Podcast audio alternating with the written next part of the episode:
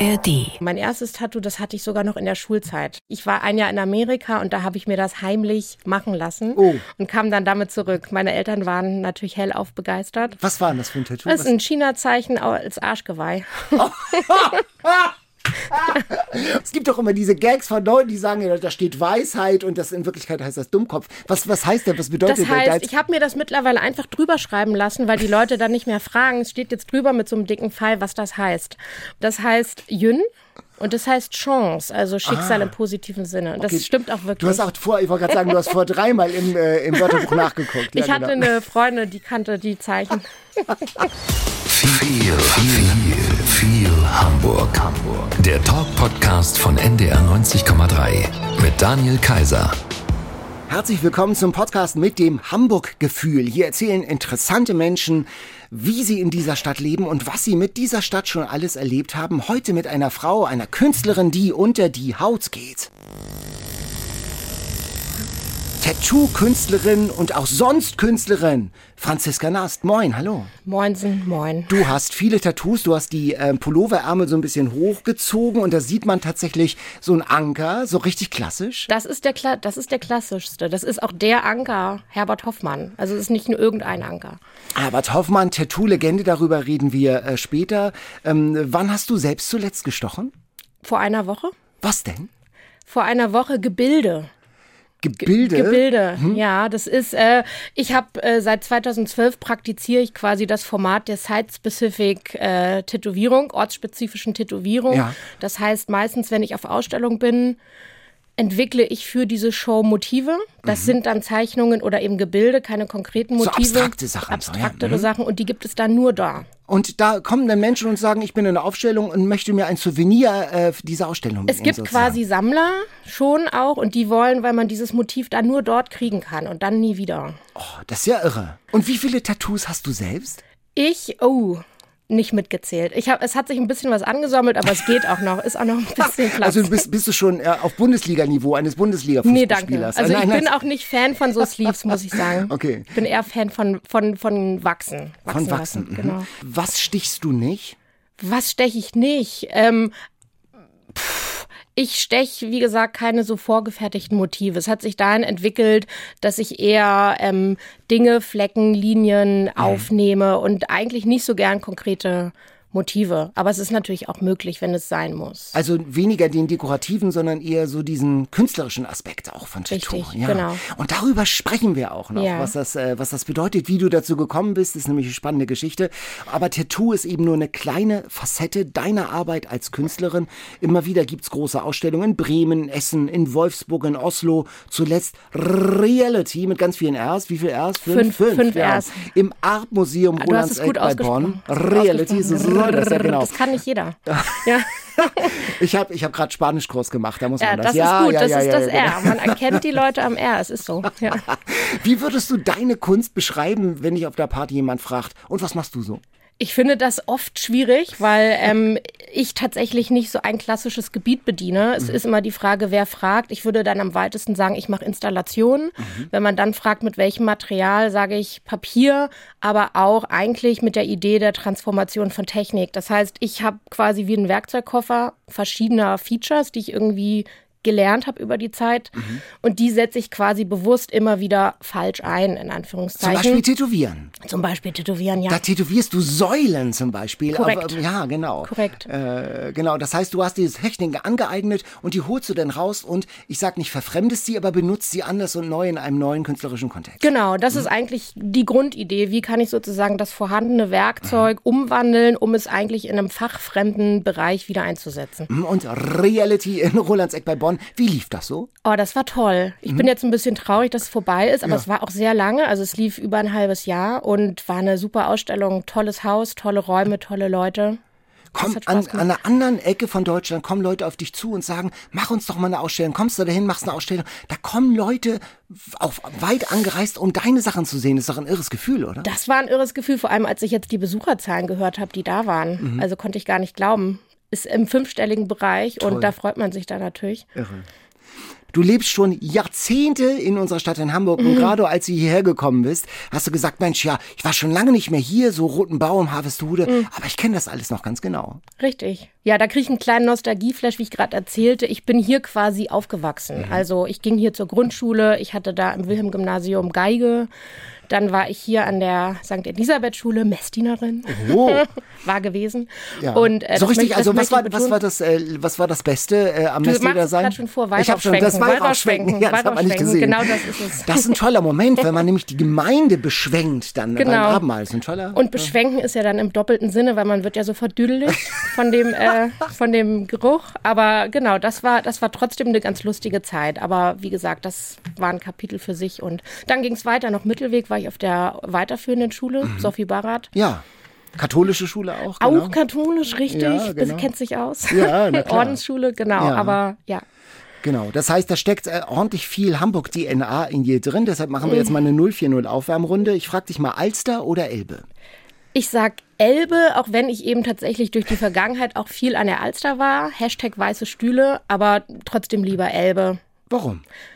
Äh, Schiff fahren, weiter, weiter weggehen können, ähm, Strand, Mhm. Container. Container? Liebe Container. Du lebst Container. Da hat ja Otto Walkes gerade, apropos Kunst, hat Ja. er ja irgendwie Container, die aufgeschichtet sind, aufgestellt sind wie das Brandenburger Tor, hat Ja. er ja dekoriert, bemalt und so. Ne? Ich habe es noch nicht live Mhm. gesehen, aber es muss irgendwie so ganz beeindruckend sein. Und ich finde cool, dass Otto irgendwie immer noch so am Start ist. Ich mag ihn. Mhm, Ich finde ihn auch toll, weil er auch facettenreich ist. Ja. Er ist eben nicht nur Holle Ho, Ja, sondern so. genau. Ja, genau. Fischbrötchen oder Franzbrötchen? Auch schwierig, aber ich nehme Fischbrötchen, weil ich grundsätzlich auch nicht so süß unterwegs bin. Ich würde sagen, wenn süß, dann Franzbrötchen. Ah. Aber eigentlich lieber Fischbrötchen. Angela Merkel oder Helmut Schmidt? Ah, schwierig. ah, kann ich mich nicht entscheiden. Kannst du nie entscheiden. 50-50. 50-50. Udo Lindenberg oder Jan Delay? Oh, das ist auch schwierig. Ja, aber das ich ist hier nehm, nicht das einfach, ist, das hat ist niemand schwierig, gesagt. aber Ja, ich genau. nehme, ich nehme, ich nehme Jan Delay. Ja.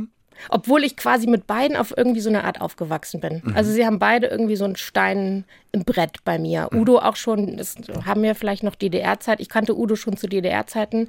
Hinterm Horizont geht's weiter. Ne? Ja. Trotzdem, also doch Jan Delay, damit bin ich irgendwie so aufgewachsen. Golden Pudel oder Elbphilharmonie? Pudel, Ja. Aber Elfi kennst du. Elfi kenne ich, ja. Aber trotzdem Pudel. Trotzdem Warum? Pudel. Oh, ich liebe mit. den Pudel. Ich, Ja. ich, der, ich, auch Pudel. Ich würde sagen, mittlerweile ist es eigentlich der einzige Club, in den ich noch gehe. Also, weil meine Kiezzeit mehrmals wöchentlich auf dem Kiez ist irgendwie so ein bisschen vorbei. Mhm. Wenn ich weggehe, dann noch in Pudel. Und ich finde, da gibt's einfach tolle Leute, die das alles auf die Beine stellen. Ähm, der Ort ist irgendwie mehr oder weniger auch trotz Brand so geblieben, wie er ist. Wichtige Veranstaltungen, gutes Netzwerk, Mhm. tolle Musik. Neue Flora oder rote Flora? Rode? Ja. Bist du auch mal, ich war noch nie da drin. Doch. Ja, ich nicht. Also Ja, du also, doch, also ja, du, also- kennst das. Also das ist, glaube ich, nicht so mein, meine Bubble. Nimm uns mal mit, wie sieht denn da drin aus? Oh, da zusammengewachsen. Mhm. Hier und da ein bisschen dreckig, aber auch gute Leute. Dann gibt's da mal einen Plakatworkshop, da gibt's auch gute Musik, Konzerte drin und draußen. So ein bisschen runtergerockt auch, so auch vom Äußeren. runtergerockt, ja. aber Mhm. das ist okay. Also Du lebst ganz lange in Hamburg und du hast lange auf St. Pauli gewohnt, ne? ja, lange, lange, also drei Jahre. Ach so, okay. Aber dann, dann mit Mang. umgezogen. Mit, mit Mann, ja, oder Mit. Mang sozusagen. Mit Mang, so. also mittendrin. und mit Mann auch. genau. Mit dem Mann auch, genau. genau. Ja, äh, genau. Mittendrin Reeperbahn. auf der Reeperbahn. Kann man da wohnen? Da kann man auch wohnen, aber der Grund war, dass wir dort, ich mit einer Gruppe Leute, dort den Kunstverein St. Pauli gegründet haben. Der ist mittlerweile nicht mehr dort, begann aber dort. Und deswegen sind wir in eine Wohnung gezogen, in der quasi auch der Kunstverein St. Pauli war. Das war also unsere Wohnung, aber auch der Ausstellungsort. Ich habe ja auch 20 Jahre auf St. Pauli gewohnt, gar nicht weit entfernt, aber deutlich nicht mehr im Epizentrum in der Heinheuerstraße, Ecke Clemens-Schulz. Das war schon echt die, die entscheidenden 300 Meter weiter entfernt. Aber was erlebt man denn da so, wenn man wirklich in Steinwurfweite der Davidwache lebt? Vieles. Also man hat natürlich morgens die Kotze vor der Tür oder auch in der Tür, aber ähm, auch nicht unbedingt. Man erlebt vieles. Also dadurch, dass wir neben dem Kiosk wohnten, also neben dem Edeka-Kiosk, erlebt man natürlich mannigfache Junggesellinnen, Abschiede und so weiter. Aber auch, ja, alle möglichen Couleur von Leuten, Touristen leider auch natürlich, oder warum leider ist auch wichtig, aber und man lernt natürlich anders die Leute kennen, die da quasi auch arbeiten in jederlei Hinsicht. Mhm. Hast du da gern gewohnt oder war das nur wegen des Kunstvereins? Nein, ich habe da sehr gerne gewohnt, muss ich sagen. Nur ich habe ja auch mittlerweile zwei Kinder und jetzt würde ich nicht mehr direkt auf der Reeperbahn wohnen wollen mit denen. Das ist schon noch so. Also ich habe, erinnere mich, ich bin damals, als ich nach St. Pauli gezogen bin, war ich Teil der Latte Macchiatisierung. Also ich war sozusagen, es war ein anderer Stadtteil. Und jetzt, so 20 Jahre später, ist das auch schon ein anderer Stadtteil. Da gibt ja. es so Familiencafés, Babyklamottenläden, gibt's ja auf St. Pauli. Ja. Schon auch anders geworden. Ja, aber das würde ich, finde ich, auch schon wieder komisch. Also diese komischen kleinen Zentren, die dann da entstehen und so ein bisschen gated Communities sind und wo sich auch nur bestimmte Leute die Wohnung leisten können, aber um dann so ein bisschen anrüchig auf St. Pauli zu wohnen, das finde ich dubios. Für den Sexappeal also, sozusagen. Ja ja, genau. Und wo wohnst du jetzt? Ich wohne in Altona-Ottensen. Naja, quasi. Ah, das ist ein paar, drei, zwei Bahnstationen weiter, ja, zwei S-Bahn-Stationen. Wir sind dann auch ganz schnell wieder auf St. Pauli, wenn wir wollen. Ja. Und wie ist es da so? Oh, da ist es toll. Es ist halt wie ein kleines Dorf, muss ich sagen. Ich wohne da auch schon relativ lange und durch die Arbeitsumstände, aber auch Kinder und Co. kennt man halt alle Arten von Leuten und ja, es ist halt wirklich wie so ein kleines Dorf. Ich mag es da sehr gerne. Mhm. Äh, so mit, mit, mit, mit Menschen, wenn du sagst so Dorf, äh, wie äußert sich das zum Beispiel? Oh, das äußert sich, dass äh, man kennt den Postboten, die Eisfrau, man kennt irgendwie alle Leute aus dem Supermarkt, man kennt die Hinz- und Kunstverkäufer und grüßt sich und hält einen kleinen Schnack. Und ähm, dann ist da das Thalia-Theater, wo man irgendwelche Leute kennt. In Oder, der Straße, genau. Ja. Genau. Mhm. Also es ist einfach so eine totale Verbindung von verschiedenen Stationen. Fabrik ist da. Ottensen ist aber auch Ganz billig ist das ja nicht, ne? Es ist leider nicht mehr ganz billig. Also es ist, finde ich, immer noch eine Mischung. Also es ist natürlich schon viel, auch wie du sagtest, das Latte Macchiato Publikum dahin gezogen. Aber ähm, es gibt auch noch Tendenz Richtung Bahnfeld und so mischt es sich zum Glück noch ganz gut auf, finde ich. Mhm. Du bist Jahrgang 82 ja. und geboren nicht in Hamburg. Korrekt. Sondern in Halle. Und in 82 Halle, Moment, da war doch was, da war die DDR. Richtig, richtig. Und wann bist du, wann hast du rüber gemacht? Wir sind ausgereist mit der Familie. Meine Eltern hatten einen Ausreiseantrag gestellt und der wurde dann eben irgendwann genehmigt und dann ging es auch Schlag auf Schlag. Also das war dann ungefähr so, dass es hieß, so morgen dürft ihr den Zug besteigen oder müsst, weil wenn ihr den jetzt nicht nehmt, dann ist er weg. Dann könnt ihr nicht fahren. Und dann mussten wir Kinder quasi ganz schnell unsere drei Lieblingssachen einpacken und sind dann in den besagten Zug gestiegen. Gott, wann war? Wie und das war, das war 88. Mhm. Da ahnte man die Wende noch nicht. Es bahnte sich an. Unruhe ich, so ein bisschen. Auf ja. jeden Fall. Ja. Und wir hatten eben schon, unsere Familie war quasi schon geteilt in Ost und West. Also wir hatten eh schon so ein bisschen den Hau weg. Es waren Teile der Familie, Schwester meiner Mutter in Hamburg. Und man traf sich quasi zum Beispiel in Tschechien oder so, weil man ah. sich natürlich irgendwie, wenn es Familienzusammenführungen gab, traf man sich ja zum Beispiel in Prag oder Marienbad. Aber das ist ja 88 ist immer noch volles Risiko gewesen. Wenn man einen Ausreiseantrag stellt, dann stellt man sich ja aus der Sicht des Regimes gegen das Regime. Das ist auf jeden Fall so. Genau. Meine Eltern hatten dann auch automatisch Probleme. Also hatten sie eh vorher schon irgendwie, aber hatten, waren dann natürlich auch nochmal anders auf dem Kika. Mhm. Und deswegen, also ganz kurzer Schwenk zu dem katholisch sein. Wir sind jetzt nicht so, also katholisch sein in der DDR ist eben was anderes gewesen. Also da in der Kirche war eben auch die Möglichkeit, sich anders zu organisieren. Ja, die Gemeinde war quasi wie so ein bisschen ein Schutzraum. Man ja. konnte sich da mit Leuten austauschen, eine Demo organisieren etc das war ja der Freiraum da. Die Friedensgebete waren ja sozusagen der, der Nukleus der, ja. der, der, Demokratiebewegung da auch tatsächlich. Und äh, du warst sechs, das heißt, bist auch schon in der DDR zur Schule gegangen? Ich kam dort in die erste. Mhm. Das habe ich tatsächlich noch gut in Erinnerung und reflektiert es immer, weil ich habe jetzt eine sechsjährige Tochter, die auch in der ersten ist. Und ähm, meine Eltern waren zum Beispiel dagegen, dass ich Pionierin werde. Und ich weiß, dass ich das damals auf irgendeine Art ganz schlimm fand, weil ich wurde total ausgegrenzt, aber vor allem von der Lehrerin. Also es war täglich, wöchentlich irgendwie Pionierappell. Und dann trug man natürlich das Tuch und alles und ich durfte das nicht. Und ich musste mich dann aber präsent auch mit auf den Schulhof stellen und aber nicht, also man konnte das dann sehen, sie ist keine Pionierin und alle anderen haben eben Pionierappell mitgemacht. Mhm. Ja. Es war dann schon, würde man heute wahrscheinlich so nicht mehr einem Erstklässler, einer Erstklässlerin antun. Und diese Ausreise, hast du das noch vor Augen oder ist es, verschwimmt das in irgendeinem so Nebel? Also das habe ich ziemlich bildlich vor Augen. Und ich weiß, dass ich das eher so spannend fand und auch gar nicht so richtig gecheckt habe. Ich weiß, dass wir so zwei große Überseekoffer hatten die wir vollgestopft haben. Und ich weiß, meine Eltern hatten sehr gute Freunde in Halle, weil dann war ja klar, wir müssen jetzt morgen weg. Aber wir haben ja eine komplette Wohnung hier. Was ist mit all dem Zeug? Und dann haben quasi Freunde, von denen ich weiß, es gibt so Geschichten, wie sie noch ihr schnell ihr Auto verkauft haben, irgendwie, wie dann eben Freunde quasi im Nachgang die Wohnung da ausgeräumt haben. Und wir sind halt mit diesen Koffern und quasi wir mit unserem Kindergepäck drei Lieblingsspielzeugen so ungefähr. Was hast du mitgenommen, weißt rüber. du Ja, Kameli, das ist ein Kuscheltier. Das oh. ist heute noch bei mir im Bett, muss ich zugeben. Kameli, das ist da noch. ja, mhm. genau. Das, das, äh, das ist schon echt prägend dann auch. So, ja. Ne? ja. Und dann kommst du hierher und dann ein ganz anderes Land.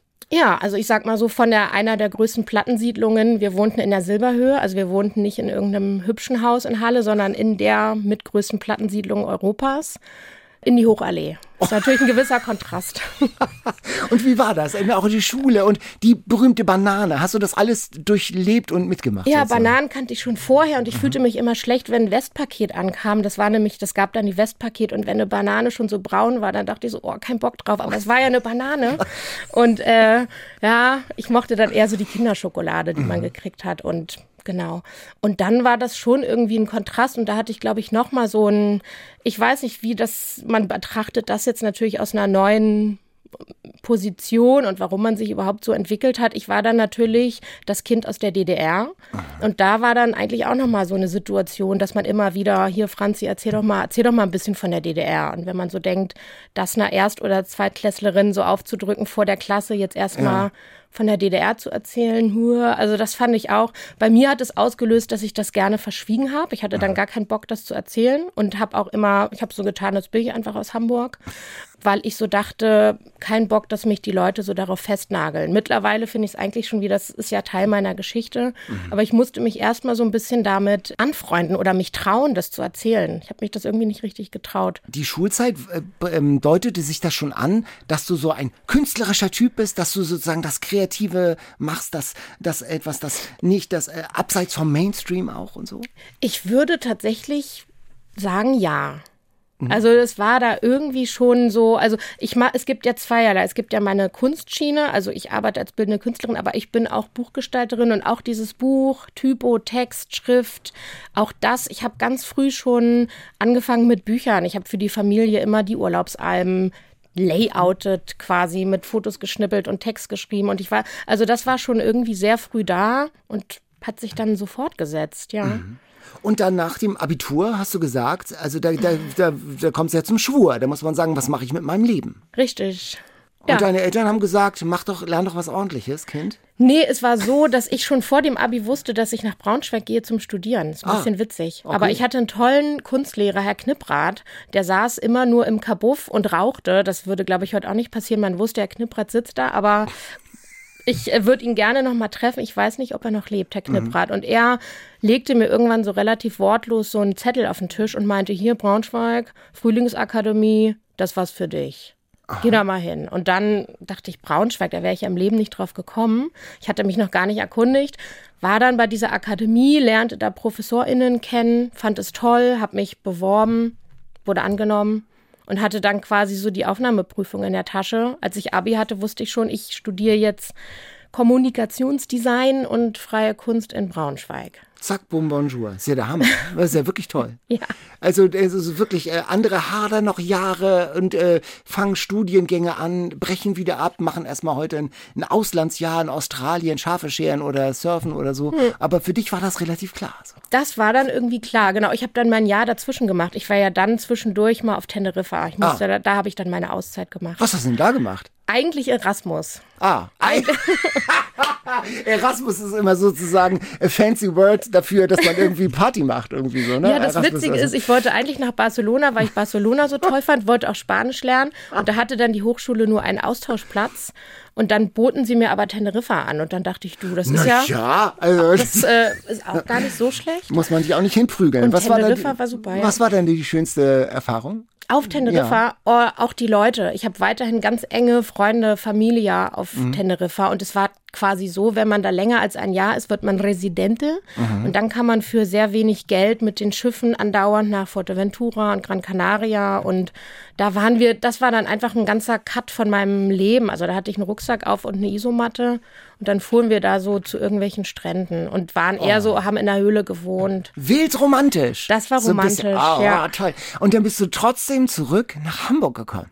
Ja, erstmal bin ich dann wieder nach Braunschweig. Nach Braunschweig, ja. und ähm, dann entwickelte sich durch die Gruppe, die ich da in Braunschweig, die sich da so aufgetan hatte, dazu muss man sagen, Braunschweig ist eine schwierige Stadt. Also da war jetzt nicht so viel los wie in Hamburg, weshalb die Gruppe, die dort auch Kunst studierte, also die Freunde von mir, ähm, quasi schon immer so selbst organisiert waren, weil wenn man Party oder sowas wollte, dann musste man es selber tun. Ich glaube, sowas wie Kunstverein St. Pauli hätte sich in Hamburg oder Berlin gar nicht so entwickelt. Weil wir in Braunschweig waren, waren wir schon geübt in so. ähm, Organisieren okay. von eigenen Veranstaltungen. Und dann entwickelte sich eben diese Idee, die ich wollte wieder nach Hamburg, die Jungs wollten auch nach Hamburg und dann ging das den Gang der Dinge. Und St. Pauli Kunstverein hatten wir eröffnet, da waren wir quasi noch am Studieren. Also der, den gibt es ja seit 2006. Was macht ihr da? Was wir da mhm. machen? Mhm. Wir haben immer wieder das Programm gewechselt. Wir hatten, wie gesagt, drei Jahre die Reeperbahn. Mhm. Das war ein Ausstellungsraum und das war ein knackiges Programm. Da hatten wir jeden Monat eine Ausstellung. Es gab ein Stipendium, das war ausgeschrieben. Wir konnten anbieten eine Matratze und Kaffee. Und, äh, das die, war das Stipendium. Das war das Stipendium, aber natürlich wir mit uns wohnen. Und äh, die KünstlerInnen, die sich beworben haben, waren aufgefordert, quasi in der Umgebung im Milieu eine Arbeit zu entwickeln und die wurde dann eben präsentiert. Das heißt, einmal, so, ihr habt da so eine WG-Kommune, sowas, so genau, Schrägstrich, sowas genau. gehabt, ja? Und das waren wirklich, also das war so ein bisschen unser Einstieg auch in Kunst Hamburg, mhm. weil wenn man irgendwie hier studiert hat, hat man eventuell schon irgendwo anders einen Fuß in der Tür. Wir waren jetzt ja die Braunschweiger und kannten nicht so richtig Leute und wir dachten, wenn wir nicht eingeladen werden, müssen wir quasi die Leute zu uns einladen. Ja, super. Und die Rechnung ist schon so ein bisschen aufgegangen. Und dann gehst du eines Tages über den Hamburger Berg.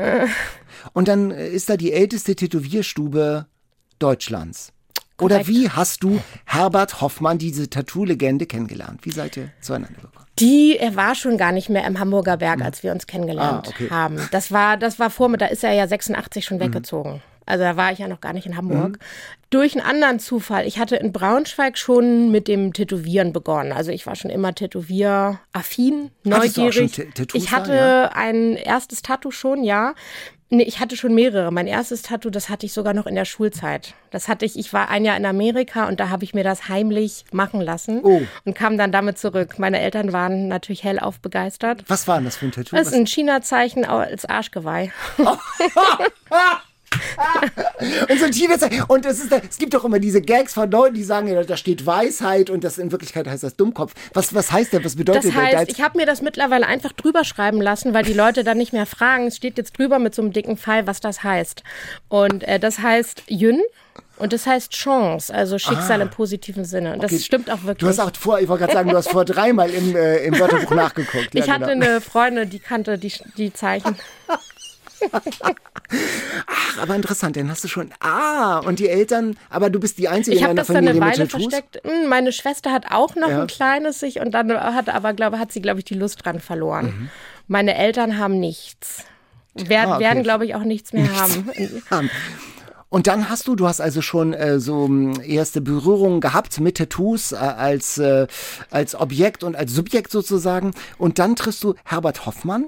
Ja, also die Story ging so, dass ich war natürlich irgendwie interessiert und begeistert und zu der Zeit gab es noch nicht sowas wie Insta und so weiter. Man hat halt irgendwie so ein bisschen anders recherchiert und ich wusste von Herbert und der war für mich irgendwie so eine oh, wow Traumgestalt, wenn ich den mal treffen könnte. Und irgendwo hatte ich gelesen, er wäre gestorben ich weiß auch nicht mehr. Dann hat, hatte ich einen Freund in Braunschweig, der mir quasi das Tätowieren auch nahegebracht hat, dem ich auch irgendwie da viel verdanke. Mit dem redete ich irgendwann darüber, was eigentlich gerne nochmal so ein Motiv wäre, was man so hätte. Und ich meinte, ich hätte ja eigentlich gerne den Herbert Hoffmann Anker, aber der, der ist ja tot, der Herbert, das ist ja vorbei. Und er so, hä, wie kommst du denn darauf? Der ist überhaupt nicht tot, der lebt und ich kann dir seine E-Mail-Adresse geben. Und ich dachte, ich fall vom Stuhl. Und dann begann es. Also ich habe ihm irgendwie geschrieben mehrmals. Ich kann diese E-Mails auch gar nicht ertragen. Ich habe die jetzt irgendwann nochmal gelesen. Also so richtig, mein Name ist Franzi und so und so und ich will dich unbedingt treffen. Es ging dann quasi so eine Art E-Mail-Brieffreundschaft los und irgendwie fingen wir uns an, da total gut zu verstehen. Und irgendwann dachte ich, ich muss jetzt mal hier den nächsten Schritt angehen und meinte, pass auf, der Anker. Komm du doch zu uns nach St. Pauli und wir machen das hier. Und dann meinte er, nee, ich bin so viel unterwegs, aber komm du doch zu mir in die Schweiz. Und dann dachte ich, er wohnte nämlich damals in der Schweiz. Und dann meinte ich, ja, okay, gesagt, getan. Und dann fuhr ich da bis in dieses hinterletzte Dörfchen Schwendi im Appenzell. Das ist so wie im Miniatur äh, Wunderland, wirklich. Und äh, da war dann dieser Herbert. Und wir haben wirklich die Tür aufgemacht, angefangen zu labern und eigentlich irgendwie zwei Wochen nicht mehr aufgehört. Und dann kam da mein Anker her. Das ist der Anker das von Das ist der Anker, genau. Irre. Das ist er. Deswegen ist hier auch nicht mehr. Ja. Also das will ich, den will oh. ich auch so Mal gucken, ob sich das noch wie verändert. Lange, wie lange dauert sowas? Äh, so der, ein Ist ja kein großer Anker. Eigentlich so geht das, naja, es ist natürlich immer die gewisse Vorbereitung. Ja. Also man fängt ja nicht einfach so an. Quasi das Setting aufzubauen dauert länger manchmal als das eigentliche Machen. Mhm. Das würde jetzt wahrscheinlich so 20 Minuten dauern. Bei Herbert war es so, er war schon sehr alt und er hing dann da. Er wollte mich auch noch überreden, dass er es nicht macht oder dass sein Freund Guido das macht. Und dann meinte ich, nee, Herbert, das ist also Hauptsache, egal ob die Hand wackelt oder du nicht mehr so sehen kannst, ich will, du musst ihn machen. Und ich weiß noch, wie er dann so hing und so. Und dann meinte ich irgendwann, Herbert, du berührst meinen Arm gar nicht. Also, oh, Entschuldigung. Und hat dann noch mal ein bisschen aufgedrückt, deswegen habe ich auch eine kleine Narbe, macht oh. aber nichts. Ja, so war das. Und das hat da bei ihm, weiß ich nicht, ich würde jetzt mal sagen, eine halbe Stunde gedauert. Früher waren das ja, also auch vor deiner Zeit, Tattoos so von Randgestalten der Gesellschaft irgendwie so. Also mhm. Also Seeleute und Knastis oder so. Und heute ist das ja in der Mitte der Gesellschaft angekommen. Es gibt Bücher äh, über Tattoos. Es gibt, gab eine, im Museum für Hamburgische Geschichte eine Christian Wahrlich-Ausstellung ja. von der anderen Tattoo-Legende. Das heißt, das Kuratiert ist. von Ole Witt, Wittmann. Ja, ja, also wirklich eine ja. groß, also das ist, das ist einfach Thema. Äh, ich habe selbst kein Tattoo. Kannst du mir erklären, was ist das Besondere? Warum macht man das? Warum machst du es? Warum machst du es? Das ist, ich würde sagen, jeder Mann hat da vielleicht oder jede Frau auch seine eigene Herangehensweise. Ich glaube einfach mittlerweile ist es die äh, Möglichkeit. Also ich würde auch, ich würde gar kein Tattoo verurteilen, auch wenn ich wenn ich ganz viele Sachen schlimm irgendwie finde oder selber nicht haben würde. Zu Herberts Zeit war es einfach die Frage, wo kann ich das überhaupt machen? Wie geht das? Mhm. Also man reiste quasi, er war der Mann in Hamburg, dann gab es den einen Tätowierer in Rotterdam, dann gab es Tätowieröle in Kopenhagen. Also es gab nicht einfach wie Sand am Meer diese Studios in jedem Dingenskirchen. Ja, das ist mhm. ja heute. Mhm. Und ich glaube, durch diese Möglichkeit sagt auch jeder schneller, auch ich nehme auch was. Es ist auch irgendwie, hat sich anders. Früher durftest du ja irgendwie eine bestimmte Lehre gar nicht anfangen mit irgendeinem Tattoo auf der Hand. Ich glaube, das ist die Möglichkeit. Das öffnet natürlich auch den Raum für pralle, komische Dinge. Ich habe neulich irgendwie gelesen, ja, die Polizei, glaube ich, äh, senkt die Schwellen, also für sichtbare Tattoos, weil sie sonst auch niemanden mehr findet, ja, der ja. den Job machen kann. Das Bitter. ist unglaublich, ja? Ja, ja. Ähm, ich, äh, manchmal sieht man ja so, so, so Sinnsprüche, ähm, mi vida loca, also mein, mein verrücktes Leben und das ist dann mm. eigentlich, ist, klebt dann aber auf Leuten, die möglicherweise eher ein langweiliges ja, Leben haben, möglicherweise. Ja, ja, vielleicht ist es auf jeden Fall auch weiterhin und das war es ja immer, es ist ja irgendwie so ein Sehnsuchtsmotiv, also wie früher schon die Seefahrer kamen zurück und erzählten vom Paradies und brachten ihre Palme mit. Und irgendwie ist es weiterhin glaube ich, auf so eine Art so ein Sehnsuchtsmotiv und natürlich auch die Möglichkeit, ich sag mal im weitesten Sinne, den eigenen Körper zu gestalten. Ich finde es einfach auch interessant als Zeichenmoment, weil es natürlich auf Haut ist und völlig klar ist, es wird nicht so bleiben, wie es ist. Mhm. Es wird sich verändern und ich finde diese Veränderung zu betrachten interessant.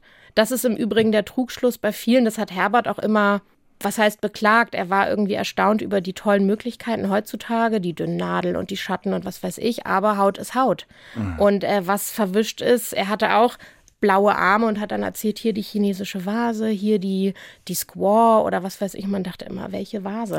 es ist, äh, es verwischt halt. Aber das, wenn man das sozusagen von vornherein mitdenkt, und das ist so ein bisschen mein Ansatz, dann wird es eigentlich auch nur noch besser mhm. über die Jahre. Mhm. Dein künstlerisches Schaffen ist sehr facettenreich und dein, dein Alltag. Du hast auch ein Klamottenlabel. Das heißt Fuck Fuschen. Richtig. Jetzt habe ich es richtig ausgesprochen. Richtig. Im Vorgespräch hatte ich es noch anders ausgesprochen. Das heißt, du recycelst, du upcyclest Klamotten. Äh, wie muss ich mir das konkret vorstellen? Ich äh, suche Klamotten auf dem Flohmarkt ja. oder kriege sie aussortiert von Leuten oder kaufe Restposten und bearbeite die dann, färbe und entfärbe die. Mhm. Früher habe ich auch viel genäht, das habe ich irgendwie so ein bisschen jetzt hinten angestellt. Ja, und dann ähm, gibt es so Kollektionen, die immer auf so Universen, Flecken, Strichen basieren und das sind dann alles Einzelteile und die kann man käuflich erwerben. Aber dann nicht für 9,99 wie bei Kick, sondern das ist dann schon ein bisschen hochpreisiger wahrscheinlich. Ja, ne? wobei ich versuche, das noch in so einem Rahmen zu haben, dass man auch tatsächlich sich so ein Pulloverchen auch noch kaufen Was kann. kostet denn so ein Pulloverchen? Ein Pulloverchen, also T-Shirts Erwachsene 45, Pullover ja. Erwachsene 80. Ja, aber dafür, dass es Einzelstücke sind. Ist das, das ein, ist ein äh, ja, Schnäppchen? Ich würde sagen, ja, ein Schnapper. Doch, das ja, würde ich auch schon sagen. Ja, ja, das ist, Wer das weiß, ist. ob die Preise noch lange so bleiben. Und, und also sieht man sich denn sozusagen, in, äh, ist, ist, ist denn sozusagen eure Wohnung in Orten sind wie so ein Sweatshop? Sweatshop, also dass du so tatsächlich, ähm, wie viel Pullover machst du denn da? Immer unterschiedlich, je nachdem, was ich finde. Ne? Mhm. Es kommt ja sozusagen auch darauf an, was ich für ein Ausgangsmaterial habe. Und ich habe schon in dem einen Raum, wir wohnen so ein bisschen in unserem Atelier. Ja. Also und in dem einen Raum mache ich quasi Verquuschen. Und da habe ich schon so einen Ständer stehen und äh, da hängen dann, weiß ich nicht, immer so um die 200 Teile. Mhm. Und ich zeige die natürlich an Orten oder ich bringe die mit in den Pop-Up-Store. Das heißt, da gibt es eine Fluktuation in der Kollektion. Von den Sachen, von den Ausstellungen, von Verkuschen, kann man davon leben? In der Mischung ja. Ja. In der Mischung ja. Also ich bin ja als Haupterwerb würde ich weiterhin sagen Buchgestalterin. Ja. Damit verdiene ich eigentlich die, die. Miete und die Brot, ja genau. genau. Mhm. Und äh, Verquuschen, Tattoos on top und über die Kunst kommt auch noch ein bisschen was rein. Du musst ja wahnsinnig gut organisiert sein, weil du eben so viele unterschiedliche Sachen machst. Das ist ja nicht irgendwie ein kreativer Rausch, der brumm, brummt, sondern du hast ja viele unterschiedliche äh, äh Dinge dann am Start und viele Bälle in der Luft. Hast du denn so ein Excel-Gen? Also kannst du das mit den Rechnungen, kannst du das mit Steuererklärungen, kannst du das so? Scheinbar ja. Ich, ich, ich äh, staune auch immer, aber man, ich, ich, muss es gut organisieren. Aber für mich ist das tatsächlich auch so eine Möglichkeit, überhaupt zu arbeiten. Also mhm. wenn ich im Atelier bin und arbeite und mal einen Break brauche, dann setze ich Text, äh, dann brauche ich sowas Straightes. Und wenn mir das zu viel ist, kann ich quasi wieder an irgendwie äh, in die Pappmaché eingreifen. Also ich habe das Gefühl, ich habe da auch so ein gutes Meditations-Ping-Pong mhm. Für mich. Es ist natürlich manchmal anstrengend, wenn sich die Sachen überlagern, aber eigentlich ist es lässt es sich bisher irgendwie organisieren. Mhm. Und so eine Ausstellung wie jetzt da gerade in Bonn, wo ganz ja. viele Leute kommen, ähm, lohnt sich das auch, also finanziell? Ist in das schon auch eine, oder ist das einfach nur so ein ideeller Höhepunkt? Es ist leider so, dass es oft äh, schwierig ist für KünstlerInnen, weil man sozusagen eingeladen wird und man sich fast irgendwie freuen darf, so ungefähr, dass man eingeladen ist und man kriegt dann noch ein kleines Materialbudget. Es ist aber so, dass im Art-Museum war, hatte ich jetzt andere Möglichkeiten. Da ähm, haben die, die Kuratorin hat ganz viel Wert darauf gelegt, weil die mich auch kennt und sie Aha. weiß, ich bin Mutter, ich, äh, ich äh, finanziere eine Familie. Also klar, ich habe ja auch noch einen Partner, aber ich kann in der Zeit eventuell Aufträge nicht annehmen. Die hat dafür gesorgt, dass ich auch ein Honorar kriege und dass ich ein gutes Materialbudget hatte. Also das war toll. Das war eine gute Unterstützung. Gibt es äh, Fernsehberichte im Fernsehen so, die sind ganz toll. Also wirklich ganz enthusiasmierte Kuratorinnen, die über deine Arbeit hm. sprechen. Super. Im Artmuseum, da habe ich eben auch in diesem Fernsehbericht gesehen im Netz, da hast du Vinylplatten ausgestellt. So eine große Wand mit ganz vielen Vinylplatten und alle sind kaputt. Ja. Wie kommst du denn auf die mal. Alle sind zerschreddert. Das sind alte Tanzflächen. Also die Story in kurz ist, ich habe früher vier Platten gesammelt und dann auch gerne mal auf dem Flohmarkt eine Kiste gekauft in der Hoffnung, was Gutes ist drin. Da hat man natürlich auch so schlimmen Ausschuss. Also ich sag mal so Soldatenmärsche, Rolf Zukowski und Co. Obwohl Rolf Zukowski ist doch. Okay, dann, ja. wie auch immer, brauchen wir nicht weiter diskutieren. aber ähm, man will das dann eigentlich nicht mehr haben, aber ich bin dann doch so materialaffin, dass ich denke, die arme Platte, ich kann die jetzt ja nicht auf den Schrott tun. Und dann habe ich mir gedacht, ich muss sie löschen. Das heißt, quasi im Lackierverfahren habe ich die Rille sozusagen wieder eliminiert, die Platte mhm. glatt gemacht. Also die Platten wurden silber lackiert. Und dann habe ich aus diesen lackierten Platten Tanzflächen installiert. Und dann gab es Partys. Und dort wurde natürlich getanzt die ganze Nacht. Und entsprechend danach sahen die Platten dann so aus. Und ich habe dann jeweils die Tanzfläche auch nochmal siebdrucken lassen aufs Cover und dann kam immer eine, habe ich die, die Splitter quasi eingesammelt nach der Fete und daraus dann wieder diese Edition zusammengestellt. Das ist ja so ein großes, äh, interessantes, großes Kunstwerk. Ja. Und äh, kann man das kaufen? Liegt das bei dir im Keller, wenn das nicht ausgestellt wird im Art-Museum? Was, was, was macht man denn damit? Das steht in Kisten, also das steht tatsächlich auch so in so DJ-Koffers, weil das sind ja auch Platten. Und ähm, ich zeige die an verschiedenen Orten, auch in klein. Ich hatte jetzt in Bayreuth eine Ausstellung, da habe ich so einen ganz kleinen Dancefloor gezeigt und man kann die als Einzelstücke kaufen. Man könnte natürlich auch sagen, ich will eine große Wand und sagen, ich kaufe jetzt 30. Aber man kann auch einzelne, ich verkaufe die auch einzeln. Ah, okay.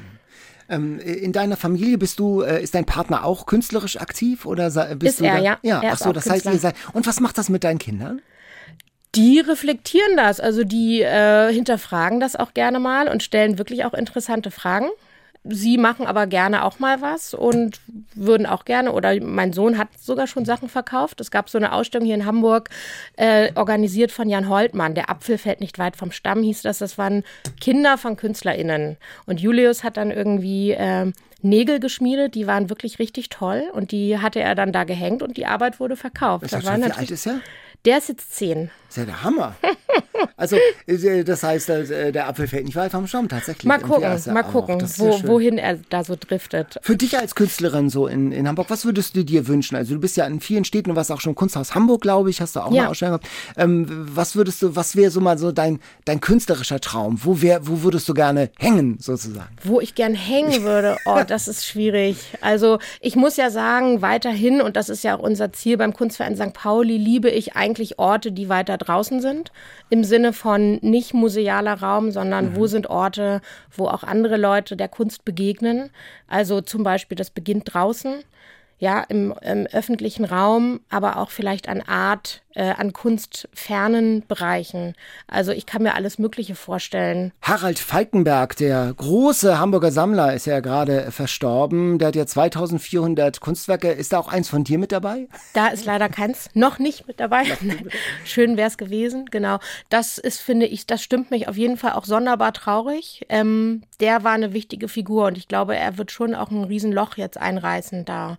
Der hat schon sehr viel auch getan für Hamburg und Kunst und das zu öffnen. Und ich kannte ihn insofern gut. Seit 2010 bin ich die Buchgestalterin in seinem Verlag, also Philo Fine Arts, habe ich sozusagen diese Fundusreihe gestaltet und kannte ihn als interessierten und diskutierwütigen, manchmal auch anstrengenden Anrufer, aber sehr nett, offen, enthusiastisch. Die, die Lebensgeschichte ist ja der Hammer. Der war ja promovierter Jurist, Verfassungsrichter und die, Geld hat er ja gemacht mit diesem Patent, dieses Zapfsäulenpatent Ja, ja. an der Tankstelle. Und dann hat er mit 50 gesagt, ja, was mache ich denn in der zweiten Lebenshälfte? Und sagt Kunst. Das ist doch der Hammer, das oder? ist auf jeden Fall faszinierend. Ja, und ein anderer guter Freund, der leider auch schon gestorben ist, Christoph Grau, der war ein wichtiger Berater. Über den habe ich auch kürzlich ein Buch gemacht. Das ist Mhm. rausgekommen. Christoph war auch ein wichtiger Hamburger Künstler und hat eben auch so ein bisschen mit Harald zumindest in den Anfängen die Sammlung aufgebaut, ihn beraten und ähm, ihn auch so mit auf den Weg gebracht. Und genau, wir kannten uns auch gut und hatten irgendwie wichtige Austausche und den vermisse ich auch sehr. Den, also jetzt auch gerade hätte ich immer mal gerne so ein Feedback. Genau, ja, aber das mit Harald, das ist sehr traurig und ja, mal gucken, wie das sich alles so weiterentwickelt, zum Beispiel mit der Sammlung etc. Harald Falkenberg, also in Hamburg in der Kunst- und Kulturszene ist es ja ein Name wie Donnerhall, Sammlung Falkenberg. Ich meine, das ist ein Name, der in der Welt bekannt ist, in der Ja. Kunstwelt bekannt ist. Wie war der denn so als Typ? Ähm, konnte sehr nett sein, sehr interessiert, konnte aber auch aufbrausend sein. Also je nach Situation. Viele Freunde von mir arbeiten da im Aufbauteam in der Sammlung und kannten ihn auch in allen Facetten. Also ich würde sagen von bis, aber auf jeden Fall auch immer wieder ausgleichend und wichtige Impulse setzend. Aber auf jeden Fall auch mit ja, eindeutigen Meinungen. Mit Eindrücken, mit Leidenschaft, das ist ja das Ja, Entscheidende. Das ist genau. ja ein Symptom der Leidenschaft, die, die Ja. man hat für ein Thema. Ne? Super. Wir haben bei uns in unserem Podcast einen Fragebogen. Mhm. Und da lautet die erste Frage, wenn du Königin von Hamburg wärst und hättest alle Macht, was würdest du in dieser Stadt als allererstes ändern? Oha, als allererstes. Was stört dich? Also schwierig. Also ich würde im Kunstbereich auf jeden Fall auch sagen, mehr Möglichkeiten, mehr Raum, mehr Förderungen. Und allgemein, vielleicht auch als Mutter oder sowieso als äh, Bewohnerin von Hamburg, würde ich sagen, gerne noch weniger Autos. Dafür aber HVV ähm, gratis für alle. Ja, gerade sind ja, äh, wurde ja angekündigt, dass die Preise eher noch erhöht werden. Ne? Ja, ja, und ja. das finde ich so schlimm, weil ganz ehrlich, wenn ich mit den Kids irgendwo hinfahre, zum Beispiel zum Flughafen, da ist man ja sofort irgendwie ein Zwanni los. Mhm. Und ich finde das einfach, das ist halt eine Ausgrenzung auch für viele, auch zum Beispiel die Stadt anders zu sehen oder kennenzulernen. Wenn man irgendwo in Billstedt wohnt, dann kannst du es einfach nicht. Und ich finde einfach dadurch schon mal so Möglichkeiten geben, die Bewohner von Hamburg in ihrer Stadt äh, sein sich bewegen zu lassen und so weiter. Also da fängt schon mal irgendwie so die Gleichberechtigung an, vielleicht. Also Teilhabe, natürlich, Thema, aber ja, genau. Das, das wäre zum Beispiel so eine Sache. Wo denkst du, mehr Hamburg geht nicht? Ach, Hafen natürlich, ja. würde ich sagen. Auf jeden Fall der Hafen, Elbe, natürlich St. Pauli, ja. würde ich sagen. Das mhm. ist schon typisch. Typisch Hamburg. Was würdest du in Hamburg gerne mal machen, was du noch nie gemacht hast? Witzigerweise habe ich Folgendes noch nicht gemacht, da habe ich auch echt drüber nachgedacht. Ich war noch nie auf dem Fernsehturm. Ja, das ist doch gar nicht so leicht. Total, ne? Und ich würde ja, da ehrlich gesagt gerne mal hoch. Ich war noch nie auf dem Fernsehturm. Also ich war da schon mehrfach. Ich glaube, ich kann mich dunkel daran erinnern, dass ich sogar mal Kuchen gegessen habe oder ich bilde mir das ein. Und dann hatte doch mal Jochen Schweizer so eine Bungee-Jumping-Geschichte. Ja. Da war ich ja, auch mal. Ich bin nicht gesprungen, aber äh, ich war da auch oben. Aber das ist auch schon fast 20 Jahre. Das war zu einer Zeit, da war ich auch noch spielend in Planten und Blumen da bei den, da bei den Pipi-Bergen. Ja. Und da konnte man immer äh, Genau, und diese, dieser Spielplatz, der ist schon, das war für mich, ich komme aus Lübeck und das war für mich, wenn man die, diesen großen Spielplatz ja. im Fernsehen gesehen hat, das war ein echter Sehnsuchtsort für mich. Dieser große Spielplatz. Der äh, Spielplatz, ne? Hammer. Und der ist ja, den haben sie ja noch erweitert. Also die Berge gibt es ja noch. Die sind mhm. ja echt auch, die sind so cool. Irgendwie auch ja. nach wie vor. Und der Spielplatz ist ja gewachsen rundherum. Aber also das, das ging mir auch so. Das war ein toller, Lieblingsort mhm. zum Spielen früher. Und der Blick von oben, ich glaube, das ist ja in Arbeit. Also das, äh, es ist ein machbarer, ein erfüllbarer ja, Wunsch, glaube also ich. Also da habe ich Lust drauf. Einmal schön auf dem Fernsehturm. Wann kann man und wo kann man denn Kunst von dir oder dich erleben? Ich mache mit dem Kunstverein St. Pauli, wir haben sozusagen Sientheiß ein Projekt gerade an der Angel und es gibt am 4. Dezember eine Ausstellung im Vivo Ottensen. Das ist so ein ganz bizarrer, riesiger Block mitten im Viertel. Das war als Einkaufszentrum geplant, ist aber ein Flop gewesen. Vielleicht kennst du es. Mhm. Nee, das ist direkt hinter der Fabrik. Das mhm. ist ein riesen Einkaufszentrum und da ist nichts drin außer ein Fitnessstudio Ach, und die da, Behörde. Ja, ja, ja, ja, ja, Dieses ja, ja, ja, Ding. Das da. Und das wird jetzt Schule 2027, weil sie festgestellt haben, da beißt irgendwie kein Fisch an. Das ist ganz komisch.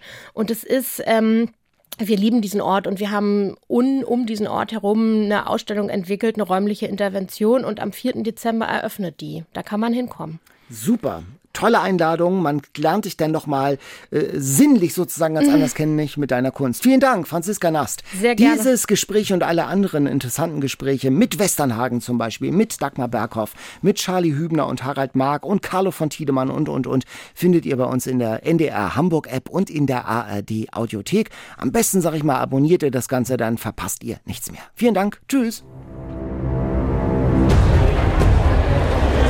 Es ist wahnsinnig voll, quasi kein Durchkommen, aber ich stehe jetzt vor dem berühmtesten Gemälde der Welt. Ihr musstet lange warten, aber nun ist es soweit. Wir sind zurück mit Kunstverbrechen. Ab dem 7. November heißt es wieder True Crime meets Kultur. Dann startet nämlich unsere zweite Staffel von Kunstverbrechen, dem True Crime Podcast von NDR Kultur. Wieder mit mir, Torben Steenbuck. Und mir, Lenore Lötsch. Wir haben lange recherchiert, waren viel unterwegs und sind für Kunstverbrechen dieses Mal sogar noch einen Schritt weiter gegangen. Wir nehmen euch mit auf Kunstverbrecherjagd ins Ausland. Ich bin früh morgens am Charles de Gaulle Airport in Paris gelandet und bin direkt in die Stadt gefahren. As a matter of fact, I'm standing outside of your office. So, uh, is, is he maybe there? In der zweiten Staffel rollen wir fünf neue, spannende Fälle für euch auf. Es wird um den wohl spektakulärsten Fall von Hehlerei mit einer archäologischen Raubgrabung gehen. Dafür nehme ich euch auch mit auf einen illegalen Trip mit zwei Schatzsuchern. Also ich weiß in Lübeck, da haben sie von Bekannten die Reifen zerstochen. Also so weit geht der Futterneid, ne? Der Konkurrenz. Wir treffen einen der größten Betrüger im deutschen Kunstgeschäft, der mal in den höchsten Kreisen unterwegs war und dann tief gefallen ist, weil er verraten wurde. Wenn ich dich das nächste Mal sehe, gibt's eins in die Fresse. Wir sind auf bisher unentdeckte Spuren in einem faszinierenden Fälschungsskandal gestoßen. Ich mache jetzt auf und in der Kiste enthalten sind ganz viele Skizzen. Es wird auch wieder tief in Akten zu den Kunstdelikten geblättert. Okay, hier sind sie, Lenore, die Akten zu dem Fall aus dem französischen Nationalarchiv. Du hast sie echt dabei. Das ist für mich wie Geburtstag. Ihr bekommt in der neuen Staffel Kunstverbrechen also wieder spannende True Crime Fälle. Ohne Mord und Totschlag, aber dafür mit ganz viel Kunst. Ihr könnt alle bisherigen Folgen von Kunstverbrechen in der ARD Audiothek hören. Abonniert hier am besten direkt den Podcast, damit ihr keinen unserer kommenden Fälle verpasst.